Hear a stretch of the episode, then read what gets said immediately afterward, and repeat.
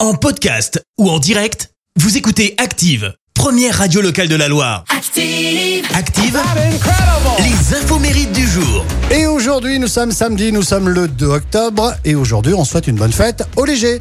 Concernant les événements du 2 octobre, les Barbapapa débarquent à la télévision française en 1974. En 2016, Kim Kardashian, en séjour à Paris, se fait braquer et ligoter dans un hôtel.